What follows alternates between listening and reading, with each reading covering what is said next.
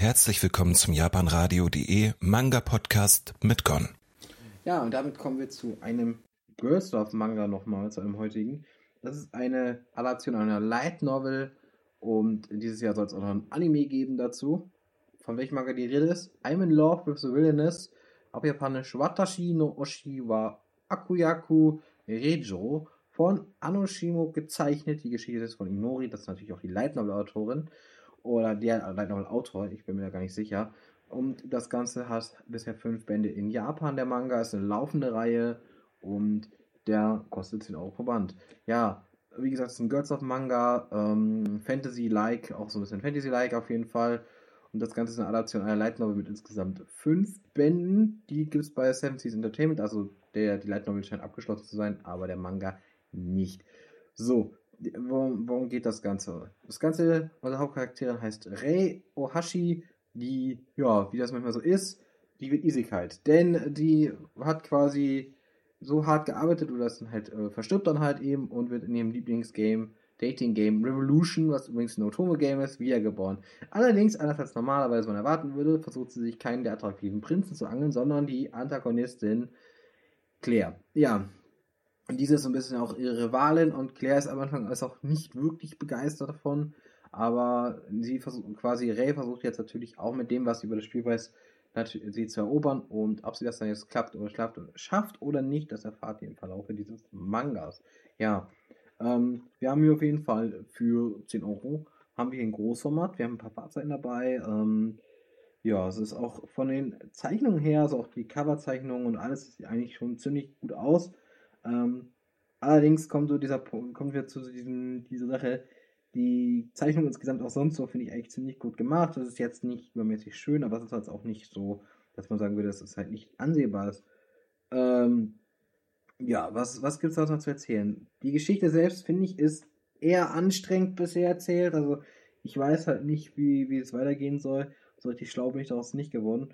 Denn äh, so, ich muss sagen, Ray ist halt jemand, die halt, die, man merkt halt einfach, die sehr obsessiv ist gegenüber Claire und auch bis zu einem Punkt, wo sie sagt, ich will lieber erniedrigt und beachtet werden, als gar nicht beachtet zu werden. Und ich finde das halt so ein bisschen, ja, strange irgendwie. Also, es ist irgendwie so ein bisschen insgesamt so ein bisschen die Frage, so, das ist natürlich dann quasi zwischen zwei Mädchen, aber irgendwie ist das schon so, ich, was soll ich sagen, es ist halt wild, der Manga. Ähm, und ich werde mit dem nicht ganz warm von der Geschichte her, da bin ich ehrlich. Also ich finde, da gibt es stärkere Girls of Titel, ähm, die ein ähnlich auch vielleicht nicht ein gleiches Setting haben, aber ich finde, der ist einfach so ein bisschen. Ja, ich mag einfach Rey als Charakter zum Beispiel schon mal gar nicht. Die ist mir einfach zu aggressiv, zu obsessiv. Auch alles, dass sie das, die, die ist ja auch nicht so, als wenn sie das dann so von wegen, sie macht das ja auch alles quasi einfach äh, ohne das jetzt zum Beispiel, normalerweise würde man ja sagen, okay, man macht das ja doch ein bisschen, wenn man privat ist und allein ist, aber die macht das halt in aller Öffentlichkeit auch einfach, ohne quasi sich um ihre soziale Status Gedanken zu machen. Okay, also sie weiß halt, das basiert auf diesem Videospiel, aber trotzdem, es wirkt manchmal ein bisschen übermäßig aufdringlich.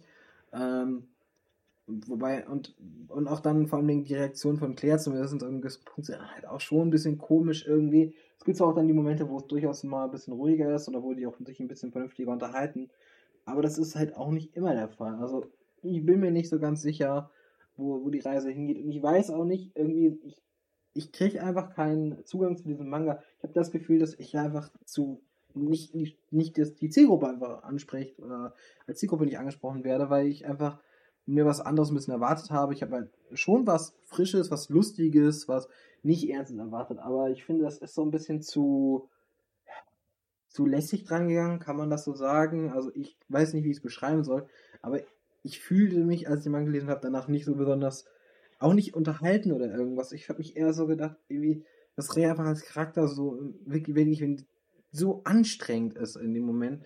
So, wobei das natürlich auch so ein bisschen ist, dass sie eine Art Rolle spielt, aber ich weiß halt auch nicht, dafür kennt man natürlich auch dann jetzt die Vorlage nicht oder man weiß halt nicht, wie das Spiel wirklich abläuft oder ob das da auch äh, der, der Hauptcharakter, also die Hauptcharakterin Ray quasi auch jemand ist, der eben so drauf ist, aber das kriegt man halt auch nicht so wirklich mit, weil es am Anfang so kurze ein, zwei Shots zum Spiel gibt und das Ganze und ja, deswegen Ne? Dann gibt es natürlich noch den Standesunterschied gefühlt, den, den es einfach solche Moment gibt, weil Ray zum Beispiel bürgerliche ist, währenddessen halt unsere ähm, Claire halt eine Adelige ist, also vom hohen Adel ist.